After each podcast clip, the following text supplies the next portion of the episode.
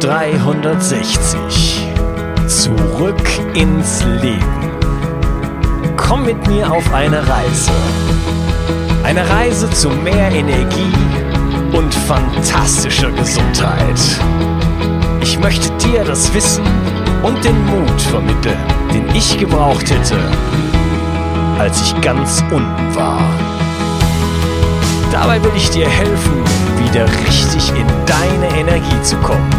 Zurück ins Leben. Hallo ihr Lieben. Der Säurebasenhaushalt. Ein Thema, über das viel Verwirrung herrscht. Sind Zitronen und Essig basenbildend, obwohl sie offensichtlich sauer sind? Übersäuert Kaffee den Körper? Ist Obst gesund wegen seiner basischen Mineralien oder schädlich wegen seiner Säuren? Machen Fisch, Fleisch und Eier uns wirklich sauer?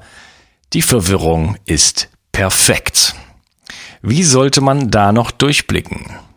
Mein heutiger Gast und ich wollen den Versuch wagen, einiges zu klären und richtig zu stellen. Diese Episode wird für jeden interessant werden, egal ob Veganer, Fleisch, Misch oder Rohköstler. Mein heutiger Gast hat mit Büchern wie Befreite Ernährung und Befreite Atmung schon viel Gutes in die Welt getragen. Er ist Autor, Seminarleiter, hochbegabt, Qigong-Lehrer und zum zweiten Mal bei Bio 360. Begrüße mit mir Christian Dietrich Opitz. Hallo Christian. Hallo Unkas. Hey, wir haben technische Schwierigkeiten. Jetzt habe ich dich am Telefon und ich bin aber trotzdem total glücklich, denn das funktioniert und wir können uns jetzt wirklich über dieses ja spannende und auch verwirrende Thema unterhalten.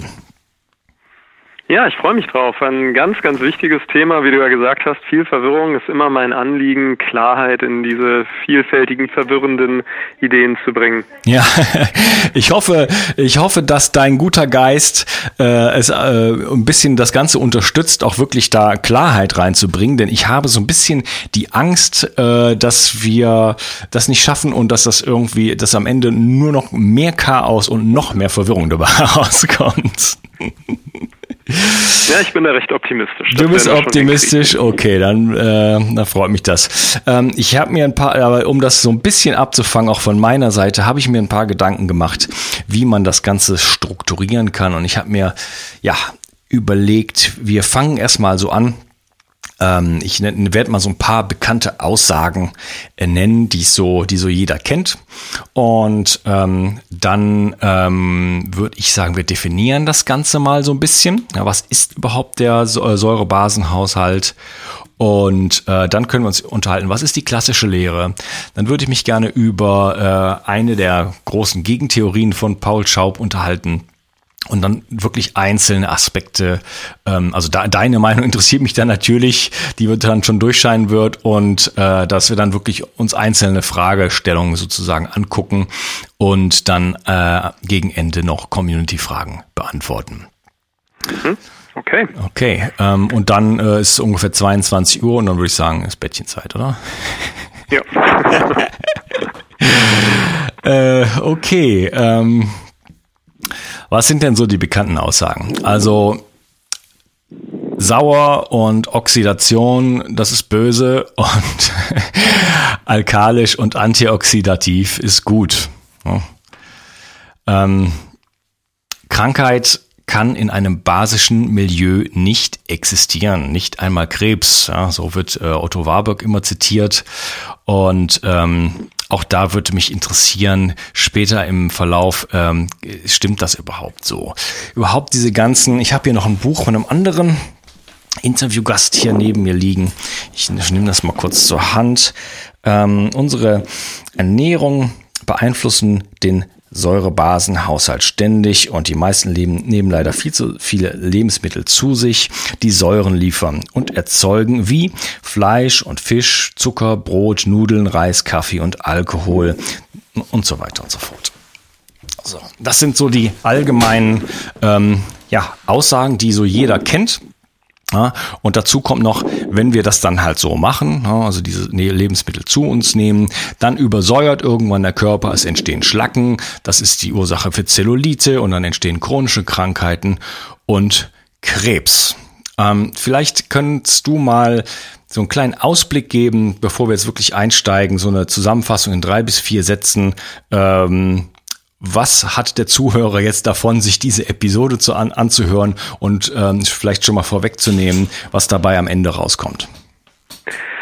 Ja, zunächst einmal sind viele dieser Aussagen über Basen- oder säurenbildende Lebensmittel viel zu einfach gestrickt. Wie ein Lebensmittel verwertet wird in einem Körper, hat ganz, ganz viel mit der individuellen Situation dieses Körpers zu tun. Ich gebe mal ein Beispiel. Wenn man jetzt die Effekte von sportlichem Training auf den Körper eruieren will, dann macht es einen riesen Unterschied, ob jemand joggen geht, der normalgewichtig ist, oder jemand 80 Kilo Übergewicht hat. Ich kann da nicht sagen, Joggen ist extrem schlecht für die Knie oder die Achillessehnen, wenn ich das nicht differenziere. Wenn man jetzt den Durchschnitt der Bevölkerung ins Lauftraining schicken würde und 40 Prozent der Menschen sind übergewichtig und 10 Prozent sehr stark fettleibig, dann wird das meine Statistik massiv beeinflussen, was dort mit Knien, Achillessehnen und so weiter an Folgeschäden zu sehen ist. Liegt das am Laufen oder liegt es an der Kombination Wirkung von Laufen und massivem Übergewicht. Und eine ähnliche Situation haben wir beim Säurenbasehaushalt bei im Grunde genommen ganz vielen verschiedenen Fragen über Wirkungen von Lebensmitteln. Wir müssen immer auch schauen, was ist die individuelle Situation des Menschen, wie ist die Gesamternährung, wirkt Obst beispielsweise basisch oder säurebildend das hängt sehr stark von der gesamten Ernährung des individuellen Menschen ab. Von welcher Qualität von Lebensmitteln sprechen wir? Das ist bei Fleisch genauso wichtig wie bei Früchten, bei Getreide. Und dann gibt es einfach auch ein bisschen zu simpel gestrickte Aussagen über basisches Gut, säurebildend ist schlecht oder oxidativ ist schädlich, antioxidativ ist immer gut. Es gibt im menschlichen Körper Areale, die müssen sehr stark sauer sein mit einem sehr niedrigen pH-Wert wie der Magen oder auch die Flüssigkeit um den Zellkern herum. Es gibt andere Areale, die sollten eher basisch sein. Oxidative Prozesse sind extrem wichtig für unser Immunsystem. Antioxidative Prozesse müssen das aber in Schach halten, dass aus einer positiven immunologischen Wirkung nichts Schädliches wird. Und so ist es eben nicht so einfach plakativ immer zu sagen, Säure ist schlecht, Oxidation ist schlecht. Es kommt immer auf die Verhältnisse, auf die Proportionen an. Und ich denke, wir können in diesem Gespräch einiges an Klarheit in diese Thematik bringen. Okay. ja, ähm, dann lass uns doch mal anfangen, das ganze Thema so ein bisschen zu definieren. Ähm, Säurebasenhaushalt, ähm, pH-Wert. Was, was verstehen wir überhaupt darunter? Was ist ein pH-Wert und was hat das mit Säuren und was hat das mit Basen zu tun? Ja gut, pH-Wert steht ja nun mal einfach für Potentialhydrogenie, also für die Anzahl, die Konzentration der Wasserstoffionen, die ja als Gradmesser für Säure gelten. Und man kann natürlich nun viele verschiedene Körperflüssigkeiten, Urin, Speichel auf den pH-Wert überprüfen. Äh, man kann Blut-pH-Messungen machen. Und es ist eben so, dass chemische Abläufe im Körper sehr stark abhängig sind von einem passenden pH-Wert. Also nehmen wir mal jetzt das Blut. Das muss in einem sehr engen Schwankungsbereich gehalten werden von 7,3 bis maximal 7,4. Das ist ein leicht basischer pH-Wert. 7 ist ja neutral. Die Skala geht von 1 bis 14. 7 ist neutral. Alles über 7 ist basisch. Alles unter 7 ist sauer. Und ähm, ja, es gibt eben sehr empfindliche Prozesse im Körper. Die Blutkörperchen sind bei Menschen normalerweise ausgesprochen sensibel für zu große Schwankungen im pH-Wert. Also im sauren Bereich können sich rote Blutkörperchen sehr schnell zersetzen.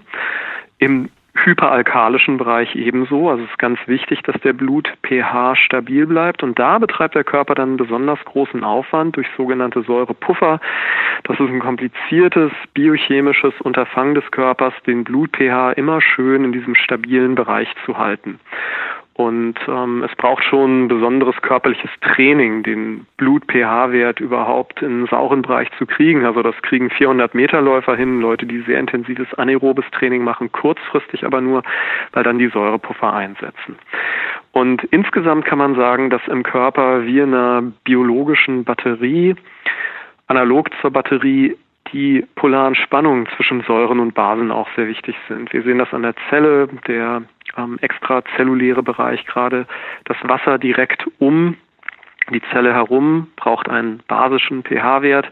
Die Flüssigkeit um den Zellkern herum muss sauer sein und in diesem Spannungsfeld kann dann Mikronährstofftransport gut funktionieren, Mineralstofftransport gut funktionieren. Die Zelle hat eine gute Semipermeabilität, kann also gut entscheiden, was soll hineingelassen werden und was nicht. Und insofern ist es also nicht einfach so, dass man sagen kann, der ganze Körper muss basisch sein. Wenn der Magen basisch ist, ist das verheerend für die Verdauung. Ja, Eiweißverdauung funktioniert am besten bei einem pH-Wert von 1 bis 2. Sehr viele Menschen haben einen zu alkalischen Magen, zu wenig Magensäure. Das ist ein großes Problem, also da gibt es Säuremangel. Das kann dann dazu führen, dass der Körper übersäuert, wenn der Magen zu alkalisch ist, weil dann Eiweiße nicht gut verdaut werden. Es kommt äh, zu Eiweißschlacken, Eiweiß Abbauprodukten, die nicht gut verwertet werden, die eine Übersäuerung des Körpers da, wo er es nicht brauchen kann, bewirken können. Insofern brauchen wir die richtige Balance, Säuren da, wo sie hingehören, alkalisches Milieu da, wo es hingehört im Körper. Okay, du hast jetzt schon so ein paar Sachen angesprochen. Also äh, eine Definition ähm, von äh, Säuren ist ein, ähm, so wenn ich das richtig verstehe, ein Überschuss an H plus Ionen. Ähm, es geht also eigentlich immer, du hast gesagt, äh, wir haben auf, wir haben im Körper äh, basische Zustände und äh, ja saure Zustände und ich habe das so verstanden, als wenn es da eigentlich in Wirklichkeit um äh, elektrische Potenziale geht. Kann man das so verstehen? Ja, die elektrischen Potenziale sind die Folge einer guten Säurenbasenverteilung. Ja. ja. Dass wir also Spannungen haben wie in der Batterie zwischen Plus- und Minuspol. Ja, wir können ja in Zellen ja auch äh, messen, also gesunde Zellen. Es gibt diese Aussagen, dass eine gesunde Zelle hat ähm, eine Spannung von ich glaube, minus ähm, 70 äh, Mikrovolt ja, zum Beispiel. Und dass wenn eine Zelle dann einfach ähm, ja zu wenig von diesem elektrischen Potenzial sozusagen hat, dann in den kranken Bereich geht. Ähm, das hat jetzt auch direkt mit dem äh, pH-Wert zu tun, richtig? Ja, auf jeden Fall. Und das ähm, ist ja dann auch nachgewiesen, zum Beispiel in fortgeschrittenem Stadium der Krebserkrankung, dass dann das wirklich auf 35 Mikrovolt runtergehen kann. Und da sind diese elektrischen Spannungspotenziale ja meist äh, verheerend gering. Hm, dann funktioniert eben Mikronährstofftransport nicht mehr. Die Ionenkanäle können ihre Funktion nicht mehr erfüllen. Und ähm, das hat dann die Folge, dass die ganze intelligente Zellsteuerung den Bach runtergeht. Mhm, okay. Ähm, ich erwähne das an dieser frühen Stelle deshalb schon, weil es mir darum geht, zu, zu, schon mal zu zeigen, wenn ich so ein, wenn ich so ein äh, Potenzial habe, dann brauche ich immer ein Plus und brauche einen Minuspol, äh, sonst funktioniert das alles nicht. Also offensichtlich gehören beide, äh, beide Teile wirklich zur, zur, zur Medaille und zu unserem Körper und ans ansonsten funktioniert der ganze Körper auch nicht. Ne? Ähm, sonst äh, werden wir komplett basisch werden, wenn wir einfach äh, tot wie, äh, wie sonst noch was. Ja, selbstverständlich. Also auch eine Hyperalkalose ist ein, ein gefährlicher Zustand. Ja, das kann also auch passieren unter bestimmten Umständen, dass äh, das Blut hyperalkalisch wird, dann zersetzen sich Blutkörperchen ganz genauso wie im zu sauren Bereich. Und ähm, es ist vielleicht so, dass ja, dadurch, dass die physiologische Chemie eben Schritt für Schritt manche Dinge erkannt hat, dann einzelne Erkenntnisse, wie zum Beispiel dass es in der Tat ein Problem gibt durch Ernährung und durch Stress mit zu viel Säuren an den falschen Plätzen im Körper, dass dann einseitig plakativ immer über Übersäuerung gesprochen wurde. Und ich denke, das ähm, hat dann noch einen zweiten Grund, nämlich dass Mineralstoffe, die sehr häufig als Basenbilder erkannt werden oder so eingestuft werden, in der modernen Ernährung weitgehend mangeln, während jetzt ähm, Substanzen, die also genug Säure im Körper ermöglichen, jetzt mal rein von der Versorgung her, es mangelt jetzt nicht in der modernen Ernährung an Chloridionen oder Phosphor, es mangelt aber sehr wohl an sehr häufig an Magnesium und ähm, Calcium wahrscheinlich quantitativ nicht, funktional vielleicht schon, Kalium, da haben sehr viele Menschen Mangel, ähm, ja und insofern gibt es da auch manchmal einseitig so diese plakative Äußerung der Übersäuerung, wenn man differenzierter davon sprechen könnte, dass es einen, einen einseitig verteilten Mineralstoffmangel gibt bei den basenbildenden Mineralstoffen. Mhm, okay, was ja schon ganz andere, eine ganz andere Perspektive auf das ganze Thema ist, ne? äh, wo man nicht sagt, okay, ich muss jetzt, ich mache jetzt alles das, was ich jetzt mache, aber ich muss jetzt Basenpulver nehmen und äh, und weiß ich nicht ähm, eine basenüberschüssige Ernährung äh, machen, sondern ich muss mich vernünftig ernähren. Ja. Ja, und äh, basenüberschüssige Ernährung, auch das sogenannte Basenfasten, das hat natürlich für viele Leute sehr gute Wirkungen. Die Frage ist dann immer, warum? Genau. Wenn man sich dann mal so das Konzept des Basenfastens anguckt, sieht man eben, Industrienahrung ist schon mal komplett außen vor. Ja. Und das ist für 98 Prozent der Menschen wahrscheinlich dann das Gesündeste, was sie je gemacht haben, wenn sie so ein Basenfasten machen, denn fast alle Menschen essen Industrienahrung. Nur wenn ich Industrienahrung meide, wenn ich Transfette meide, Zucker meide, verarbeitete Produkte generell meide, ich esse frisches, entweder roh oder auch frisch gekocht und ähm, dann ja mit großer Wahrscheinlichkeit auch biologisch angebaute Produkte, dann werde ich gesundheitliche Vorteile haben. Ist das alles auf die basenbildende Wirkung zurückzuführen? Das ist höchst fraglich, denn ähnliche Wirkungen gesundheitliche Vorteile erzielt man ja auch mit Ernährungsumstellung, die aus Sicht der Basenfraktion säurebildend wäre. Ich erinnere mich da an meine Zeit in Malibu in Kalifornien, wo ich viel zu tun hatte mit den Leuten, die die Primal Diet befolgen von Argenus Wonderplanets, die ich nicht persönlich äh, auf Dauer befürworte, aber ich habe gesehen, dass da Leute dreimal am Tag rohes Fleisch essen und dann dazu noch so sechs bis acht rohe Eier am Tag. Und es gab signifikante Erfolge damals bei Argenus von der Planitz mit Krebspatienten und anderen chronischen Erkrankungen. Auch eine solche Ernährung schaltet Industrienahrung aus, schaltet genau. Zucker aus, schaltet Giftstoffe aus und das ist dann häufig der gemeinsame Nenner dieser scheinbar widersprüchlichen Ansätze, ob vegane Rohkost, Basenfasten, Paleo, sie alle setzen einfach auf naturbelassene Nahrung zunächst einmal. Und das ist oft das Wichtigste. Mhm. Ja. Wie, sich dann, wie sich dann der pH-Wert verändert und ob er sich verändert und so weiter, das steht auf einem anderen Blatt. Genau. Also das äh, es ist ja tatsächlich so, dass viele Ernährungsumstellungen fast in, in egal in welche Richtung halt oft erstmal erfolgreich sind, also zumindest im Anfangsstadium, äh, dass man wirklich sagt, ach nee, jetzt geht's mir besser, jetzt sind Symptome verschwunden und so weiter. Und äh, da bin ich ganz bei dir. Das hat halt oft damit zu tun, dass man halt äh, letzten Endes eigentlich das macht, um mehr Gesundheit zu erreichen und deshalb ein bisschen mehr Bewusstsein in die ganze äh, Dinge, äh, Geschichte reinbringt. Und völlig egal, welchem Konzept man dann hinterherläuft, sag ich mal, oder was sich bedient, äh, dass man einfach äh, ein paar grundsätzliche Verbesserungen mit reinnimmt. Also vielleicht ein bisschen weniger Burger und Pizza zu sich nimmt und Coca-Cola als, äh, als vorher und allein das schon wirklich den gewünschten Effekt bringt. Und äh, ja, die wir sehen ja weltweit auch, es gibt ja die unterschiedlichsten Ernährungsformen von, äh, von wirklich Protein-only. ähm, äh, bei, bei Kulturen, die denen es also wirklich offensichtlich sehr, sehr gut damit geht. Ähm, ja, bis hin zu äh, allen möglichen äh, Formen von, von, von sehr kohlenhydratlastiger Ernährung, sehr fettreicher Ernährung und so weiter und so fort. Ja, also natürliche Ernährung ist der Basis. Äh, natürliche, ich würde noch dazu hinzufügen, lokale und saisonale Ernährung, also das, äh, was dort wächst, wo man auch sich gerade befindet, äh, ist sehr wahrscheinlich der Schlüssel äh, zur, zu erstmal einer guten Gesundheit im Ansatz her. Und da muss man sich vermutlich über Basen und Säuren gar nicht so große Gedanken machen, aber das werden wir in diesem Gespräch noch weiter äh, durchleuchten.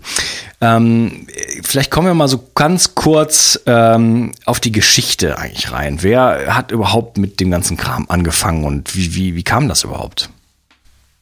Ja, ursprünglich, als die ähm, Chemie so die Grundlage der Medizin wurde, das war ja im 19. Jahrhundert und auch 1846, als auf einer Konferenz in Berlin beschlossen wurde, per Abstimmung mit vier Stimmen Mehrheit insgesamt, dass die Chemie die einzige Grundlagenforschungsdisziplin der äh, Medizin zu sein hat und man alles, was mit Leben, Tod, Gesundheit und Krankheit zu tun hat, nur chemisch verstehen könne. Seitdem wurden dann eben große Anstrengungen unternommen, auch alles, was zum Thema Ernährung zu sagen wäre, nur chemisch zu verstehen. Und da gab es dann eben den ähm, Ragnar Berg, der äh, Lebensmittel verbrannt hat und gemessen hat, dass dann bei manchen Lebensmitteln die übrig bleibende Asche sauer ist, bei anderen basisch. Und so entstanden dann eben diese ähm, ersten Säurebasentabellen, ja, die dann übernommen worden sind, teilweise von Are Werland. Das war eigentlich ein Schriftsteller und Philosoph, der dann aber auch zu so einer Ernährungskoryphäe in Schweden wurde. Dann gab es in etwa zeitgleich mit dieser Entwicklung den äh, Dr. Max Bircher-Benner von der Bircher-Benner Klinik in Zürich, der anfing mit Rohkosternährung, ähm, sehr erfolgreich Ernährungsmedizin zu betreiben. Das wurde dann teilweise auch mit diesem Säurebasenhaushalt erklärt. Und ja, so hat sich das dann fortgesetzt mit der immer wieder neu aufblühenden Rohkostszene, die sich sehr gerne auf dieses Argument bezogen hat, weil sie laut diesen Tabellen ja sehr stark im basischen Bereich war. Dann gab es 1930 die ähm, Nobelpreisverleihung für Otto Warburg mit seiner Krebszelle, der aber nicht wirklich gesagt hat, dass Übersäuerung Krebs verursacht, sondern der eben festgestellt hat, dass Krebszellen selber sehr viel Säure produzieren und ja interessanterweise sogar einen eigenen Mechanismus haben, diese Säurebildung dann auch in einem gewissen Ausmaß abzufangen, weil sie an ihrer eigenen Stoffwechselsäure sterben würden. Das dann die Frage führt ein saures Milieu zu Krebs oder ist eine starke Übersäuerung des Stoffwechsels die Folge von Krebs? Für beides ließen sich jetzt Argumente finden.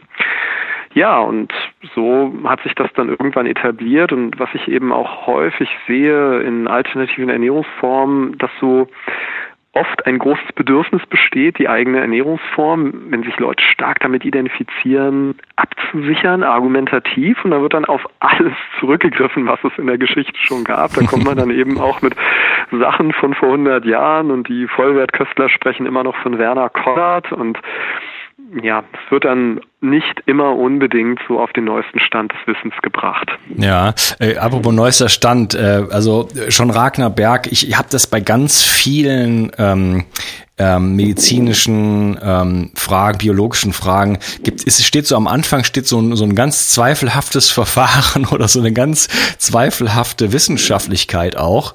Ähm, könnte ich jetzt noch ein bisschen weiter ausführen, aber also der Ragnar Berg hat einfach Lebensmittel genommen und hat die verbrannt, also Feuer, ja, genommen und hat das mhm. verbrannt und als das dann Asche war, hat er sich das angeguckt und hat gesagt, ah ja, da ist ja jetzt ein bisschen, sind jetzt ein paar so Magnesiumsalze drin.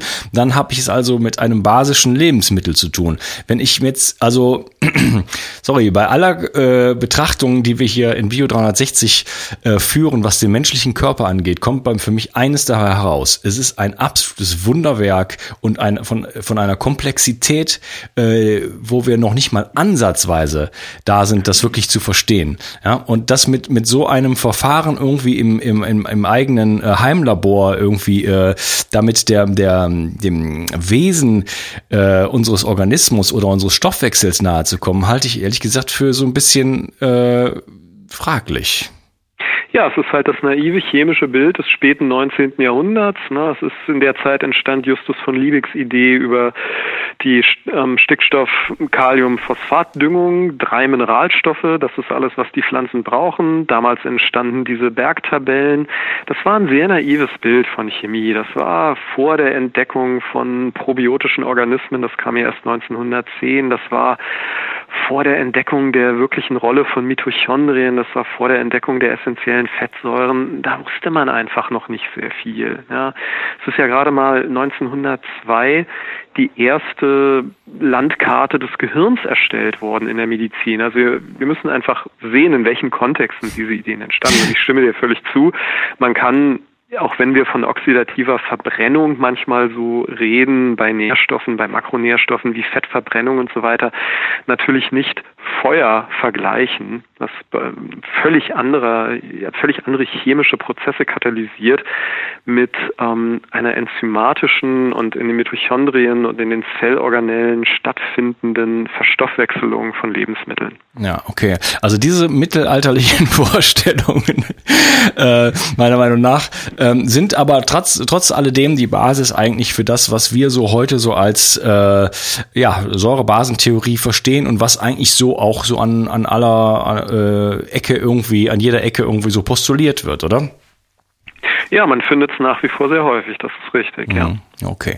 So, das äh, war mir wichtig, das mal klar zu halten, auf welche, auf welcher, auf welchem sockligen, äh, auf welchem wackeligen Sockel das Ganze steht. Ähm, wie sieht denn eigentlich jetzt so nochmal, um das nochmal so zu, so zu umreißen, die gängige Meinung aus? Wie funktioniert eigentlich das Ganze der Säurebasenhaushalt? Was hat der Ernährung mit zu tun? Äh, haben, spielen da noch andere Faktoren rein? Äh, kannst du das ganze Bild nochmal so zeichnen? Was ist so jetzt die klassische Lehre? Ja, die klassische Lehre, die sich noch auf die Ragnar Berg-Tabellen bezieht, geht ja davon aus, dass Früchte und Gemüse mit sehr wenigen Ausnahmen basenbildend sind. Fast alles andere gilt als leicht, mittel oder schwer säurebildend. Also alles Eiweißreiche, besonders Fleisch, Käse, Eier gelten als stark säurebildend. Auch Getreide wird meistens als säurebildend eingestuft, mit Ausnahme von Hirse oder manchen Pseudogetreiden wie Quinoa.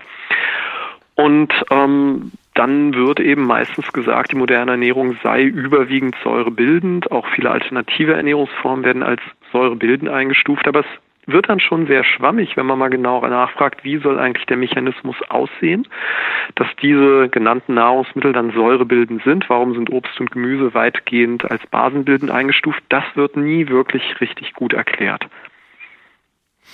Ja, okay. Ähm, dann würde ich mich gerne, lassen wir es erstmal so dabei, damit es auch nicht total ausartet. ähm, dann lass uns mal so ein bisschen ähm, noch auf den Paul Schaub eingehen. Denn das ist ein Thema, ähm, als ich drauf gestoßen bin, habe ich mir da einige Dokumente durchgelesen und dachte, ach, guck mal, ja, da gibt's jetzt jemand, der sagt, das ist alles Quatsch, diese ganze Lehre ist totaler Mumpitz und ähm, der und gibt dafür äh, gute Argumente, ja, ähm, sagen wir mal so, gute Argumente, die erstmal auf jeden Fall gut klingen ähm, und sagt, pass auf, da wurden einfach sehr, sehr viele Fehler gemacht. Äh, zum Beispiel ähm, hat, als der Ragnar Berg seine Nahrung da verbrannt hat, ähm, ist es so, dass die H-Plus-Ionen sich zu Wasser verwandeln beim Verbrennen und dadurch die Zitrone basisch erscheint. Aber die Zitrone ist natürlich äh, sauer. Das kann ja jeder, also spritzt, äh, spritzt dir mal einen, äh, einen Tropfen Zitrone ins Auge, dann wirst du sehen, dass äh, das zersetzt die Proteine in deinem Auge, es brennt, es entsteht Entzündung und so weiter. Ja, und äh, dann, dann, ja, ist, ist dann ganz, gibt's da eine ganze Kritik sozusagen an der herrschenden Lehre. Kannst du da das mal so ein bisschen umreißen? Also ich teile zum Teil die Kritik an vielem von dem, was gesagt wurde aufgrund dieser Ragnar Berg Tabellen. Das ist alles viel zu simplifiziert. Ähm, Verbrennungsprozesse bei mehreren hundert Grad entsprechen nicht Stoffwechselprozessen der Verwertung von Nahrung. Soweit, so gut. Da, wo ich mit Schaub nicht konform bin, ist, wenn er dann sagt, dass ähm, Essig oder so Apfelessig oder Zitronen stark säurebildend sind. Denn hier liegt für mich ein Denkfehler bei Schaub vor. Moment, Moment, Moment. Lass, lass erstmal erst mal definieren, was ja. Schaub überhaupt sagt. Kannst du das mal so ein bisschen äh, zusammenfassen? Na gut, er geht ja in seinem Konzept von säurearmem Essen davon aus, dass es eben der H-Plus-Ionengehalt von Nahrungsmitteln ist, der über Säure- oder basenbildende Wirkung entscheidet. Und ähm, da wären dann viele von den üblichen Verdächtigen wie Fleisch oder Getreide doch relativ unschuldig und dann wären eben Dinge wie Essig oder Zitronen halt verheerend in den Auswirkungen. Ja, er hat, er hat ja zum Beispiel, äh, er führt dann Studien an, zum Beispiel, dass gerade Rohköstler, die halt sehr viel äh, Obst und Gemüse essen, zum Beispiel ähm, sehr, sehr schlechte Knochenstrukturen haben. Ja, ähm, da kann man dann sehr viel drüber sagen, warum das so ist, was für Rohköstler wurden untersucht. Also mhm. wenn ich mich jetzt auch mal auf die ähm, Studie der Uni Gießen beziehe, Professor Leitzmann, der eine ausführliche Rohkoststudie gemacht hat, dann kann man ja auch sehen, das war in den 80er, 90er Jahren. Da waren Leute wie Helmut Wandmarker äh, groß äh, in der Szene bekannt und dann gab es viele Leute, die haben 60 bis 80 Prozent ihrer Ernährung mit Obst gestaltet, mit hybridisiertem Obst hier aus dem Bioladen. Dass diese Menschen oft dann große Probleme hatten, keine Frage. Das steht für mich außer Frage. Ist das Rohkost? Naja, es ist eine Form von Rohkost.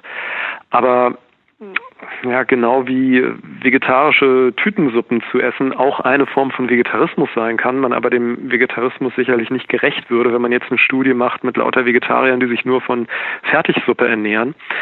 So ist es eben auch mit diesen extrem restriktiven Formen der Ernährung, wie diese Natural Hygiene, basierte Ernährung, wo ja empfohlen wird, 75 Prozent Obst zu essen, das halte ich für die allermeisten Menschen für verheerend. Das kann eventuell funktionieren, wenn man in den Tropen lebt und Früchte frisch vom Baum dort isst.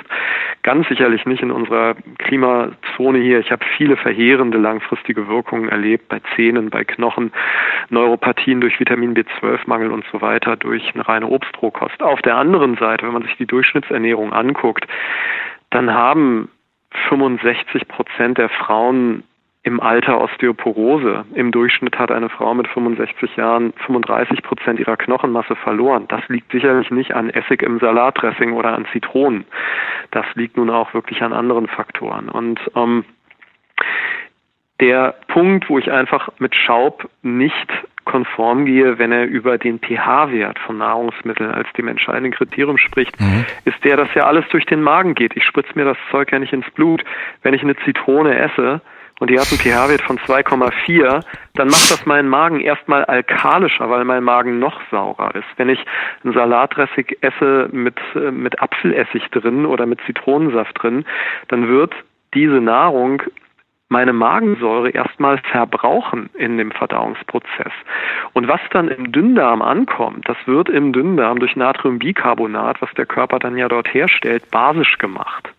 Insofern kriege ich nie den pH-Wert eines Nahrungsmittels am Ende ins Blut und in die Organe und in die Zellen. Ich kriege den pH-Wert in den Magen und da habe ich einen pH-Wert von 1 bis 2 und je, saurer, also je saurer, desto besser. Je tiefer der pH-Wert im Magen, desto besser, was ja auch der Grund ist, warum zum Beispiel manche Leute empfehlen, Fleisch zu kombinieren mit sauren Früchten also das kann manchmal an einem Enzymgehalt liegen, wie bei einer Kiwi, die ähm, mit dem Actinidin ein proteinspaltendes Enzym hat, oder bei Ananas mit dem Bromelain.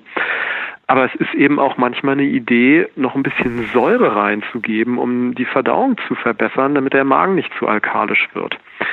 Und da sehe ich dann eben auch, dass was Schaub kritisiert an anderem zu simplen chemischen Denken über den Körper, sehe ich dann allerdings auch in seinem Konzept. Man kann nicht einfach sagen, niedriger pH-Wert übersäuert den Körper. Was ist mit dem Magen? Was ist mit der Bicarbonatalkalinisierung im Dünndarm? Ja, okay. Er hat ja scheinbar damit auch Erfolge. Äh, ich kann das jetzt nicht äh, äh, bestätigen oder so, aber er, äh, es, es heißt dann, dass halt durch diese Schaubernährung, das, also da geht es um eine Säure- und Kohlenhydratarme Ernährung, Ernährung äh, ja, unheilbare, scheinbar unheilbare Krankheiten wie Neurodermitis, äh, rheumatische Beschwerden, Polyarthritis und Migräne und so weiter dann einfach äh, weggingen. Ja? Und äh, ja, hat auch ein dickes Buch dazu geschrieben und eine Klinik und solche, solche Geschichten. Da ist also offensichtlich irgendwie erfolgreich damit. Äh, wie kann das jetzt sein? Ja gut, wie du ja auch sagst, so geht es mir auch, ich kann das nicht verifizieren. Und wenn ich Heilerfolge nicht verifizieren kann, bin ich sehr vorsichtig geworden. Ich habe zu viel erlebt, zu viel Ideologie, zu viel Aussagen über Heilerfolge mit bestimmten Ernährungssystemen und ich habe mich immer sehr bemüht, den Dingen auf den Zahn zu fühlen, hinter die Kulissen zu blicken. Und in leider vielen Fällen stand nicht das wirklich an Konstanz von Erfolgen dahinter, äh, was da propagiert worden ist. Äh, die Frage ist, wie hoch sind die Prozentsätze? Wenn ich jetzt 200 Menschen mit Neurodermitis habe und die machen die Schaubernährung, was ist die Quote an Leuten, bei denen diese Erfolge einsetzen? Das ist mal der erste Punkt. Der zweite Punkt ist, bei jeder kohlenhydratreduzierten Ernährung wird sicherlich Fabrikzucker deutlich reduziert. Ich vermute, bei Schaub gibt es auch keine Transfette und da sind wir wieder beim Ausgangsthema. Ja, genau. Wann immer ich eine Ernährung habe, wo ich den größten Mist rausnehme, werde ich bei bestimmten Leuten Heilerfolge und bei vielen Leuten gewisse Verbesserungen erzielen. Ja. Hat es dann wirklich mit dem theoretischen Unterbau dieser Ernährung zu tun? Ist das die plausible Begründung oder liegt es einfach daran, dass der größte Mist aus der Nahrung rausgenommen wird? Hm, okay, wunderbar. Das ist, finde ich, ein super Schlusswort für den, äh, für den heutigen Teil. Ich denke, wir haben einen guten Job gemacht, Christian, hier in diesem ersten Teil. Jetzt schon mal so ein bisschen das Ganze ganz gut anzureißen und sind auch flott durchgekommen. Ähm, so dass wir uns im nächsten Teil eigentlich jetzt wirklich mal auf so ganze, auf das ganze Thema nochmal so ein bisschen aus einer anderen Perspektive stürzen können und dann auch mal so ganz, ja, vielen ähm, individuellen Fragen nachgehen können und überhaupt jetzt erstmal ein Bild zeichnen, dann, da werde ich dich erstmal fragen, was ist denn eigentlich jetzt deine Meinung? Wie funktioniert denn das Ganze eigentlich so wirklich? Ich danke dir erstmal, dass du heute dabei warst und wir hören uns im nächsten Teil. Freue ich mich drauf, Unkas. Ja, ich mich auch. Ciao. Tschüss. Ich möchte dir etwas schenken. Und zwar habe ich dir einen Audiokurs aufgenommen, wo ich dich in sieben Schritten zu mehr Energie und fantastischer Gesundheit führe. Das Einzige, was du tun musst, ist unten in der Description auf den Link zu klicken, dich dort einzutragen und dann bekommst du von mir kostenfrei diesen Audiokurs nach Hause geliefert. Wenn du das Gefühl hast, dass ich heute deinen Tag ein bisschen schöner gemacht habe, dann möchte ich dich einladen, auch meinen Tag etwas zu verschönern und auf iTunes zu gehen und für mich dort eine 5-Sterne-Bewertung und eine Rezension zu hinterlassen. Da würde ich mich riesig freuen und ich wünsche dir einen wunderschönen Tag. Bis dann, dein Onkas. Ciao. Bio 360 Zurück ins Leben. Komm mit mir auf eine Reise. Eine Reise zu mehr Energie und fantastischer Gesundheit. Ich möchte dir das Wissen und den Mut vermitteln, den ich gebraucht hätte, als ich ganz unten war. Dabei will ich dir helfen, wieder richtig in deine Energie zu kommen. Zurück ins Leben.